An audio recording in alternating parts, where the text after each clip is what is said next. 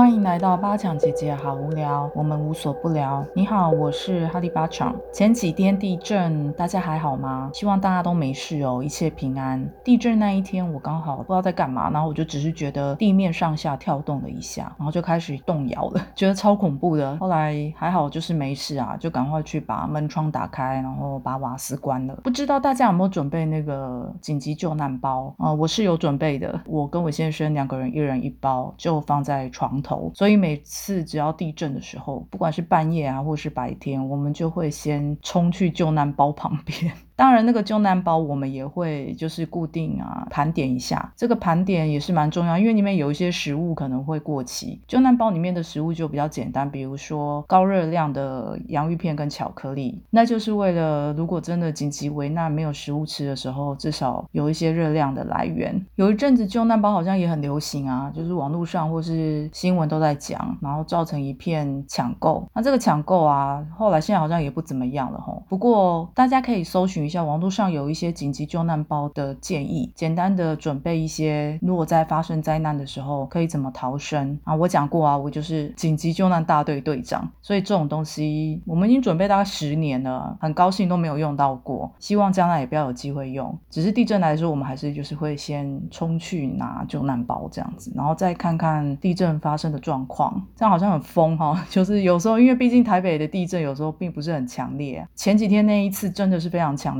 我们就是先冲去拿救难包，之后呢，赶快去关瓦斯跟开门这样子。当时也不知道说，嗯，会震多久，或是会不会有余震，还好后来就停下来了。好，讲完地震呢，就是要讲最近这几天不是又下雨吗？啊，就是因为网络上有人说，只要台北，我不知道是不是台北啦，但意思就是说，如果突然天冷，再加上下雨，可能就会来地震。好像这就是一个几率蛮高碰到的巧合，虽然我并不知道这个中间到底有没有什么相关的原因，然后也有某个艺人就是因为这样就是被大家就是笑嘛，被嘲讽说以为自己是什么地质专家什么之类的。不过我觉得他讲的那些东西啊，就是其实网络上也已经流传很久了，就好像有一点像都市传说。凡是只要遇到下雨加上突然天冷，好像连绵要下好多天吧。如果下好多天，然后突然又变得超冷的，然后地震。就会来了，嗯，这个巧合我观察过啦，大概就是我遇到感觉有看到的，大概就是一两次吧，也不是每一次都这样子。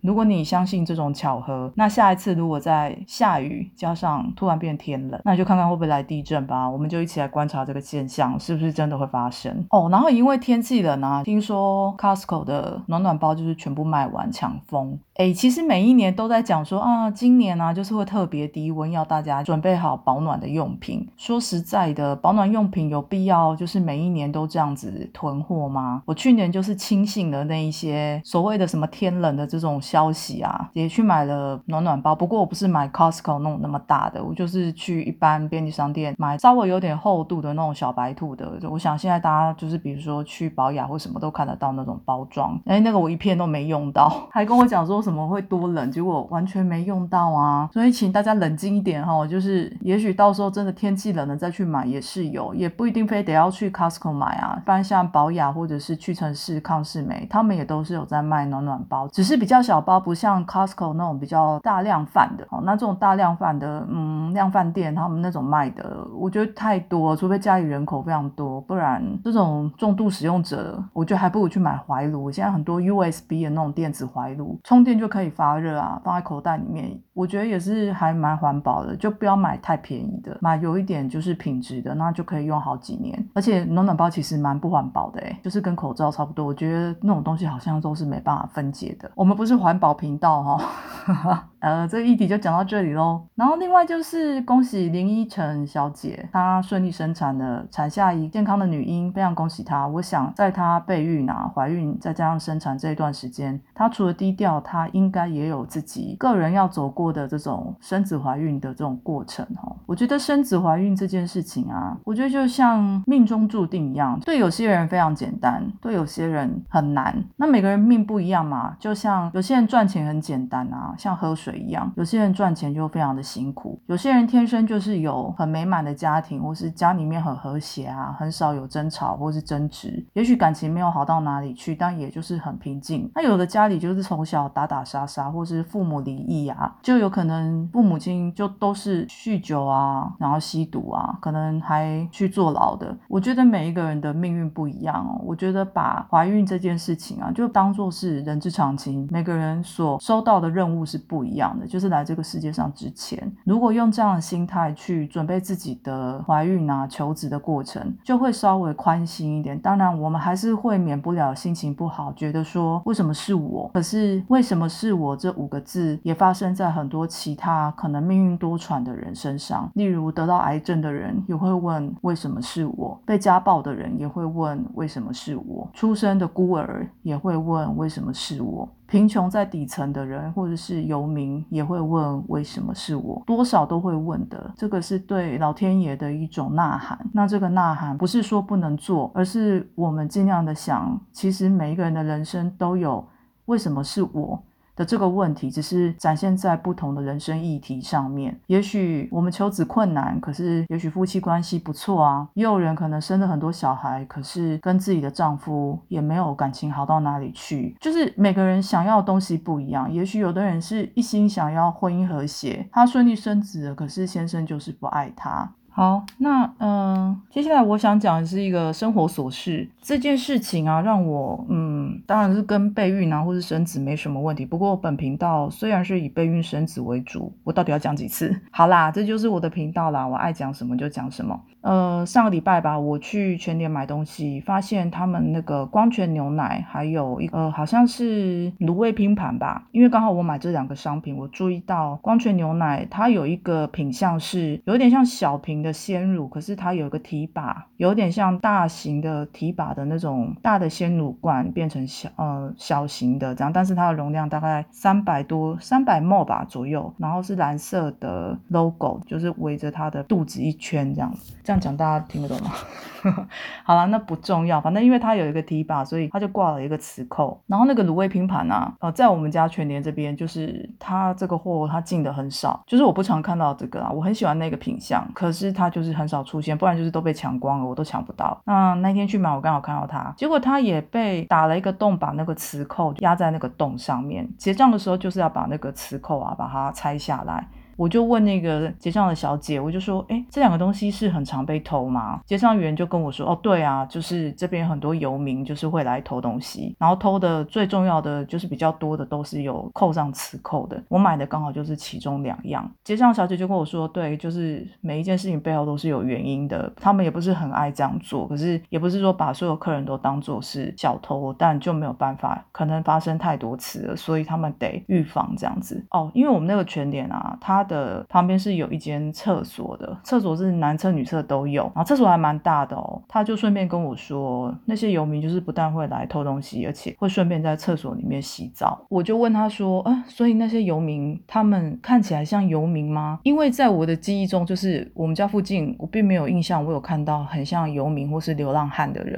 然后他就说，哦，有啊，只是那些人穿的就是还蛮正常的，有一点点看不出来，但其实他们就是游民。那我就说，那为什么他们不偷巧克力啊？我看你们巧克力就是比如说三角巧克力啊，或者是金沙，也都没有锁上磁扣啊。那他就说，嗯，不知道哎，就是他们最常偷的东西就是看到磁扣的那几样。那我就回想一下，说我刚刚购物的时候，的确看到像鲜奶，或者我买那个拼盘卤味。我后来想一想啦，这两样东西就是以我买的这样东西，是很容易立刻打开来就吃，打开来就喝的，而且是有营养的。回家路上其实我有点难。过哦，原来巧克力是一个奢侈品，就是连游民他们要偷东西，他都不会偷这个东西去吃。他要的东西是他知道牛奶是有营养的，可以让他不要再那么肚子那么饿这样子，而且有饱足感。然后当然卤味拼盘也是啊，他打开他就可以立刻把它吃掉，他不需要再去烹煮或者是呃做其他的东西，反正他马上就可以吃了。这样，嗯，不知道大家知不知道台北是有一种漫画店叫 Q Time，其实 Q Time 里面啊，就是它有一一间一间的包厢，里面让让人可以进去打电动，然后或者是进去看小说，然后可以过夜，反正就付钱。那呃，以小时计费嘛。那这个小时计费就是看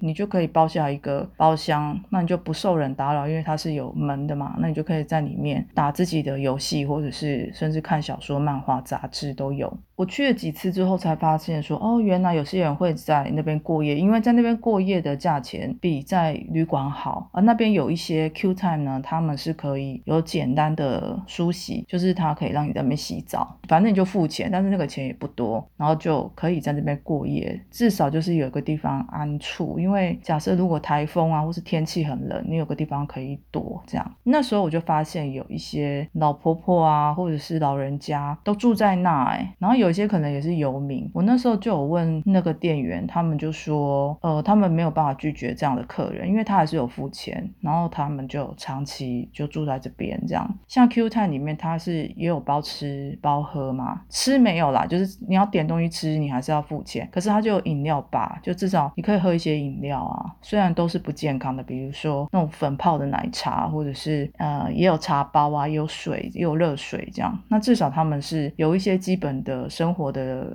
功能这样，所以呢，久了有一些人就会住下来，或者是会有一段时间来这边过夜，那他们也不需要照顾他们，那这些人就自己关在包厢里面，因为里面也有电视可以看啊，然后有手游可以玩，再不济就是有书可以看这样，不然就是至少有一个地方，虽然可能两平都不到吧，但就是可以躺下来休息睡觉这样。然后冬天的话有遮风避雨的感觉，夏天就是有冷气可以吹，不用在外面就是接受酷热的天气嘛，不用餐风露宿的。那时候看到说，哦，原来现在这些游民呢，他们可能也没有钱多的钱去买食物，所以他们就去像全年这样的超市。我在猜，可能像家乐福超市啊，他们也会有类似的情况发生，只是全年就是也比较严重吧。我在想，我们家全年比较严重，是因为它的旁边有附设厕所，那那个厕所我有去上过，就是也还蛮干净的。应该是因为这样，所以吸引了一些游民来洗澡啊，或是至少来擦澡这样，然后顺便。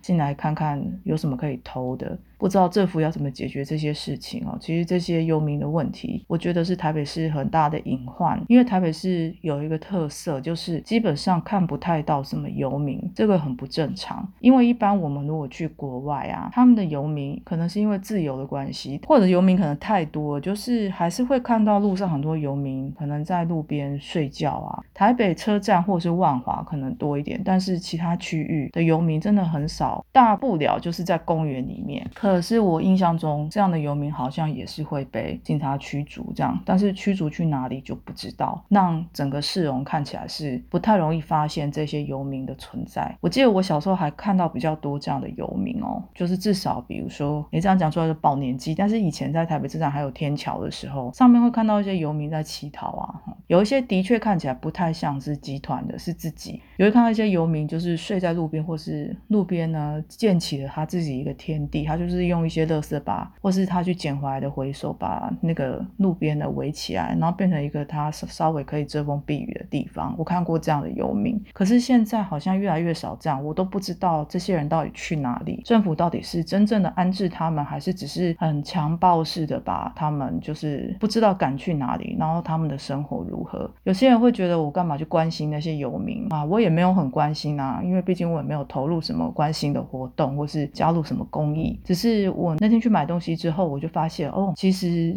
这些东西都是隐藏的问题。那这些隐藏的问题，嗯，一旦就是这样被揭露之后，我就会忍不住去想说，我们政府到底有没有好好的去。嗯，照顾这些游民，然后到底怎么安置他们？而且游民又很难控制，不知道政府在这方面到底是怎么做的，或是有多少人投入这样的社会议题？哎，好啦，只是有感而发啦，我也没有什么太多的能力去呃帮助这些游民，只是希望就是借由这样的聊天，就是让大家去看看自己家附近有没有这样的环境，或是有没有发生类似这样的问题。而且，如果最近才严重的话，也有可能是因为疫情的关系，无业游民又变更多了。好，然后这些偷盗啊，好的事情就会好像那个几率会增高。那也许便利商店什么，他们多少都有发现这样的事情。那盗窃率如果增加的话，对我们的治安并不是好事。可是想回来又觉得这个好像是，比如说市政府啊，或者是整个国家需要花一点时间精力去帮助的一群弱势。好啦好啦，就今天讲的事情呢，大概就是这样。然后。好像还是要讲一点有关备孕的事哦。说到备孕啊，我上一集不是有说，就是我完成了一次最近的试管疗程嘛，那就是刚完成取卵啊，然后受精这样。然后这一次的受精状况，我觉得好像比之前好很多。我觉得原因可能很复杂，其实我也不知道。但是能够列出，就是我大概可以知道的明显的原因是，可能有把保健食品增加那个剂量。以前我在吃 Q10 的时候，我大概就是吃到两百 mg，台湾的好像是食药署，他们规定能够卖的 Q10 最多好像是到三十吧，一天的摄取量或者一颗，就是一颗大概就是三十左右。是备孕群要吃的，看医生给每个人建议如何。我的医生是没有建议，但是我是参考我们群组里面呢有一些已经成功的人，他们当初他们在吃 Q10 的时候是大概吃到六百 mg。那本来我以前都是吃到两百，因为我想说两百已经蛮高的诶因为你想一个人一天三十，剂量调到两百，我觉得蛮高的。后来我看到群主给我建议说，有些人分享说还是建议吃到六百。我先讲哦，就是不要突然从比如说三十或是两百，然后突然跳到六百，这样身体可能比较敏感的人会觉得受不了。比如说你在备孕，你本来吃三十，那你就先跳到两百。好，那两百吃个一个礼拜之后，你再调到四百，然后再四百吃一个礼拜以后再调到六百，就是让身体循序渐进的去接收这一些剂量，这样，不然剂量一下跳太高，比如说你从三十 mg 跳到六百，身体可能会受不了。那好像就是因为我听了那个群组里面以前那些成功的算前辈们或是学姐们嘛，他们就建议我说，他们觉得吃到六百才是比较刚好的剂量，所以我这一次大概花了三个月时间就吃了六百的剂量，这一次结果就是好像就是还可以这样。我已经年纪很大了，所以取卵之后呢，第一关就是这个胚胎是不是能够成型嘛？胚胎成型呢，就是取卵当天是 day day 就是 D A Y 就是第一天，那就是 day 零。取卵当天是 day 零，然后隔天就是 day one。Two, three, four，这样一般的卵呢，如果在 day 零出来之后，可能就在 day 零到 day one 之间会做受精。那受精有分，就是显微受精或是一般受精。做完受精之后呢，一般就是会到 day 三的时候，哈，会看看 day 三的状况，多半都会建议就是呃养到 day 五，大概在 day 五的时候就会把它冷冻。那我们这种卵少高龄的人呢，我基本上以前啊，就是前几年，我就很少可以活到 day 五，所以呢，现在就是又更老了嘛，所以就是能够能够在 day 三把它冷冻起来，就在 day 三冷冻起来。那这个每个人意见不一样啊。有一些医生就是会希望说，如果胚胎能够拼到 day 五的话，那这个胚胎本身已经够强壮了，好，就是它能够在实验室里面靠自己就是活到 day 五，那 day 三就比较弱嘛。但是另外一派医生可能会觉得，如果你胚胎够多，你你当然可以让他试试看活到 day 五啊，那能够养到 day 五的就把它存下来，不能的话就丢掉嘛，就淘汰掉。当然是你胚胎够多，你能够这样浪费的去淘汰。那胚胎不够多的，我觉得还是建议。day 三就好了，这只是就是呃试管过程里面的一部分，就是大家要注意的事情。那当然有些人会说没有啊，我就是胚胎很少，但医生还是要养到 day 五。我觉得整个大前提是说到 day 五是正常的做法，也是现在最新的科技会想办法让胚胎做到 day 五。也有医生告诉过我说做到 day 三就是只让胚胎活到 day 三，然后这个是什么？二十年前的做法，这是二十年前的技术，没有错。可是问题是因为高龄的关系，卵少的关系，我没有资本让这些胚胎这样子拼的你死我活到 day 五，因为他拼不过啊。那到 day 三，另外一个说法就是，不管是前面成功的学姐们，或者是有一些医生会说到 day 三也可以。虽然 day 三看不出来整个胚胎的状况，因为到 day 五才会比较明朗，确定这个胚胎是真正的好或是不好，就是 A、B、C 等级这样。那 day 三是看不太出来的，但是可以看。得出它分裂的状况好不好。那即便是有一点不好，有一些医生还是会尽量呃帮助把胚胎植入之后，那有些医生是相信说胚胎跟母体之间会有它自己的连接，那这个连接呢会修复这个胚胎，好，就是说母体呢会知道说这个胚胎回到自己身体里面，然后开始修复这个胚胎，即便这个胚胎在实验室状况不是很好，可是因为经由母体的修复，它还是有几率，哈，就是有机会去成为健康的宝宝。所以这一点机会呢，有一些像我这样高龄啊，而且可能有免疫的人，问题很多的人，没有办法，没有资本啊，就是靠淘汰胚胎，因为每一颗卵都很珍贵嘛，每一个胚胎对我来讲，对我这样的病人来讲，都是粒粒皆辛苦啊，为什么要把它放弃掉呢？好，如果抓着这样的机会来讲的话，就会希望 Day 三冷冻植入看看。然后希望这个胚胎是有机会在身体里面继续长大。如果它有一点小问题，也可以经由母体把它修复啊，这就是一个盼望。那有些医生他连这样的盼望都不给病人。如果你跟我一样高龄免疫，然后卵少，我建议就是还是找这种，他不一定要跟你同步掉啦。有一些医生就说他还是会建议说，哎，你到 day 五再冷冻。可是有一些医生，即便他有这样的想法，但是他还是愿意接受病人说。哦，我想要 day 三就冷冻，就他可以接受，只要医生可以接受，那我觉得这样就好。不要找那种医生，就说跟你争辩说他觉得 day 五比较好，然后 day 三是二十年前的技术，好，然后 day 五才是现在最新技术要做的。如果医生这么坚持，我建议就是就换医生吧，好，因为卵是自己的，啊，胚胎是自己的。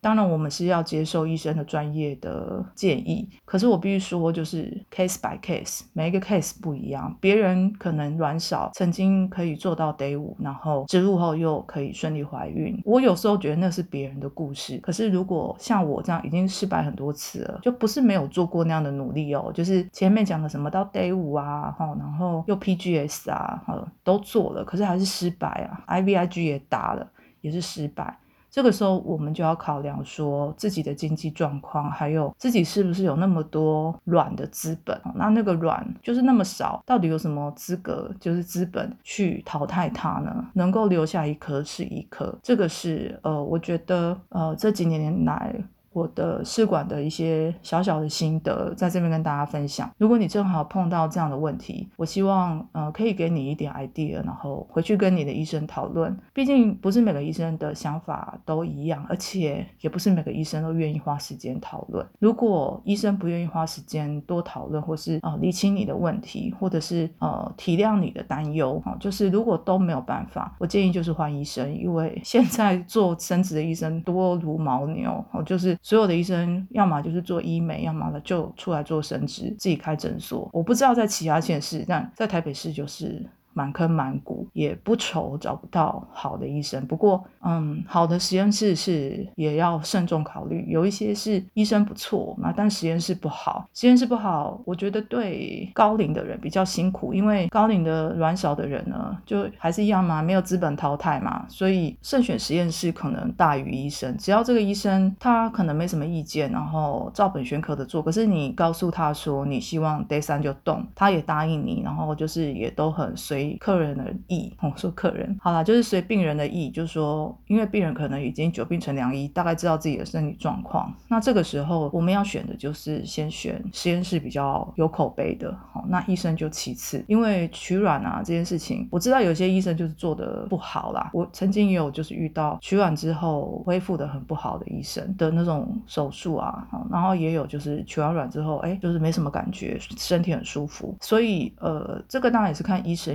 啊，没有办法在这边做什么推荐，只是说还是要多打听。那那个打听，可能自己在看病的时候啊，去多感觉，或者是上网啊。现在很多群组或者是社团，F 一的社团、脸书社团，很多人都在分享，然后都可以加入，然后去看看。大部分的人，除非碰到很大的医疗纠纷，才会把医不好的医生的名字写出来。可是还是可以稍微看一下整个留言的状态，总是呃会有人会好好的写说哦，他的医生做了什么，然后推荐自己的。医生，有一些是看起来就是行销文，哈，就好像不知道是哪来的写手，一面倒的，就是很多人出来很多奇怪的账号，或者是重复的账号一直在推荐某一个医生。如果遇到这样的行销文，自己可能要觉知一点，去觉察一下，说，哎，是不是有那种什么水陆大军哦来灌水的？基本上，我觉得很忙碌的医生是没有时间做行销的，可能是他的团队会做，可是医生本人是没有那么多时间出来写一些很正经八百的文章。就是我遇到的名医啊，他们都每天看诊啊、开刀，忙都忙死了，没有时间经营自己个人的粉砖啊，真的没有，除非非常的热情，好热情到他可能晚上下班后回到家就还在引经据典写一些呃旁征博引一些论文来佐证一些他自己的想法或是他的医疗技术，那我觉得这样是可以的。可是如果网军这样的行销的文太多，大家也要小心一点，毕竟做一次试至少都是十万起跳哈，十万是很基本的，当然也有七万到十万不等啊，就看做什么样的疗程，打多少针剂。很多人会问说，到底是要花多少钱？我就跟你讲，就基本上准备十万。那如果你你能够低于十万，有几个可能，就是第一，你的那个诊所本身就很便宜，便宜就在哪，就羊毛出在羊身上。那有些人不在意啊，他只要便宜就好。那第二就是可能打的针剂，因为呃针剂的多少，比如说可能打拿两天的针剂，可能就呃破万了嘛。针剂随便四五万起跳都是有的。那如果光是针剂的施打，如果医生开给的剂量很高，你针剂的钱不会便宜啊，哦至少都四万起跳吧。你基本上你总额十万，你扣掉四万，那手术费就算很便宜吧，比如说一两万，你自己去加一加，就是那中间还有一些细节的钱，比方说我举个例子，要不要做显微受精呢？好，这是一个问题。那因为那个都是要加钱的，或是要不要做缩时摄影？好，现在也很流行做缩时摄影。为什么要做这个？因为主要是我听诊所的说法啦，是说不用一直打开来看嘛，因为好像打开一次观察看一次，就可能会造成它的损伤这样子。那如果是关在那个缩时摄影的机器里面或是箱子里面，它就是用镜头就可以看观察那个胚胎分裂的状态，就不用一直人工拿拿出来用肉眼看这样子。我是不知道到底有没有差别啦。我知道是这个收费呢是有差别的，就是你要加这个哈，那它就是要加钱啊。还有很多其他零零总总的器材费啊，哈，还有什么抛弃式的器材嘛，就是针筒啊，什么什么的棉花啊，有一些医院就是还会跟你收什么纱布的钱啊，这些东西都要去问清楚。当然，现在很多诊所他们是没有每一项都公开的啦，他就是一笔钱跟你收，你也不知道说里面的细项到底包含什么。有些人不在意这个啦，觉得有一个大概的知道说哦大概是多少钱，就这样付钱了。因为有些人就会觉得啊，他大概就是十几万。左右嘛，不要超过某一个价钱，自己就能够接受。我觉得这样很好。那有一种人是一定要知道每一项项目到底是花在哪里，那就自己要去问清楚诊所。如果觉得这个诊所或是医院没有办法好好的回答你，那我建议就不要做，因为你就会一直卡在钱的上面，就是跟医院不高兴，这样没有好处，因为这样只会影响心情，觉得说好像不知道哪里被坑。然后如果有经济压力的人，这样更不好。你还不如就是多咨询几家医院，有一些。医院诊所他会公开透明的让你知道说哦你在花什么钱，所以看自己喜欢。那有时候一笔笔收费他也会列一个大概。那如果你连大概的状态的钱这样你都觉得交代不清楚，比如说他针剂可能就是一笔钱给你，至于中间怎么开这个针剂的钱，如果他不愿意跟你解释非常清楚，你也问不出个所以然来，那可能下一次就不要再到这个诊所了。那有一些诊所是先跟你收钱，那如果你都没多问，他就照他自己 SOP 做。就你也不知道它 SOP 是什么，如果可以接受哦，又很顺利，那我觉得 OK。可是如果不能接受，那你就要在比如说呃取卵之前问清楚，说到底呃手术费啊，吼你缴的这些钱到底包含哪一些费用细项？那这些细项呢，有一些柜台小姐会跟你解释，那就记下来。那有一些可能就是你也觉得解释的不清不楚，那你就可以不要进疗程啊，这是一个可能。不过针剂都打了，才在取卵之前决定不要进疗程，这通常是不太可能啊，就是你最后还是会去取卵，所以可能在咨询的时候就要问清楚，说到底有哪些费用是你很想知道的细节，他请他告诉你。如果他也讲的不清楚，就是如果是新手的话，一定更不知道他列出的那些费用，我怎么知道有没有少列或多列的？对啊，是没错，那你就换医院吧，因为有一些医院诊所，他们的确都都讲的比较大概，那有一些医院诊所会很清楚的名列在明细里面，大医院好像都会列清楚，可是也是结账的时候你才知道说他列出什么来，好，可是至少你知道是什么。那诊所多半都是没有列的，私诊呢，就是我刚刚讲的都讲的很大概，那除非像我这种老手了，可能会知道问说，呃，请问价钱是包含显微注射吗？好，或者是这个价钱有含什么？会请他列给我看这样子，因为我也被问过说这样看得懂吗？看得懂啊，我都已经做那么多次了哈，就是再怎么没 sense，也大概知道说有一些钱有没有收，或是我事后还要再交的。因为有些诊所是呃受精之后再回诊，然后再把剩下的钱交了；有些诊所是在你取卵当天就要把所有的费用都交了，就是都不一定，就是每个诊所 SOP 都不一定。所以即便你要换诊所，也要问清楚这个整个细节到底是什么。有些人喜欢不清不楚，我觉得也很好。我我反而觉得不清不楚的人，也许这样轻轻松松的放松心情去做做这个试管，也许成功率比较高。好，那但我也不是说战战兢兢的去问是不对的，只是如果这会影响你的心情，那你绝对要找一个可以把事情交代比较清楚的诊所。没有办法，就是每件事情都问的百分之百啦，就是说人家会交代的一清二楚，不见得会这样。可是我觉得，如果你是要求这样的人，你最好就去大医院，或者是呃，就找到能够名列所有明细给你看的诊所。有些人就喜欢事先先知道，那有些人无所谓，一定要端看自己的个性可以接受到什么程度，还有自己的经济能力啊，对于钱的这一些概念，每个人都不一样，所以很难在网络上或者是节目里面告诉大家说怎样是正确的，怎样是不 OK 的。可是会有一个方向，今天我讲的就是一个方向，然后希望这一些分享对于可能新手，我觉得老手应该没问题的啦，就是因为做了很多次了，我也遇过哦，就是做了很多次，可是还是搞不清楚这个收费的状况，也是有，这就是跟个性有关系。好好，所以。嗯，你看每个人 case by case 都不一样哈，没有一个真正的正确答案，而是总是会有一个差不多的方向。好，今天就先说到这边，谢谢你听到这里，我们下一期见。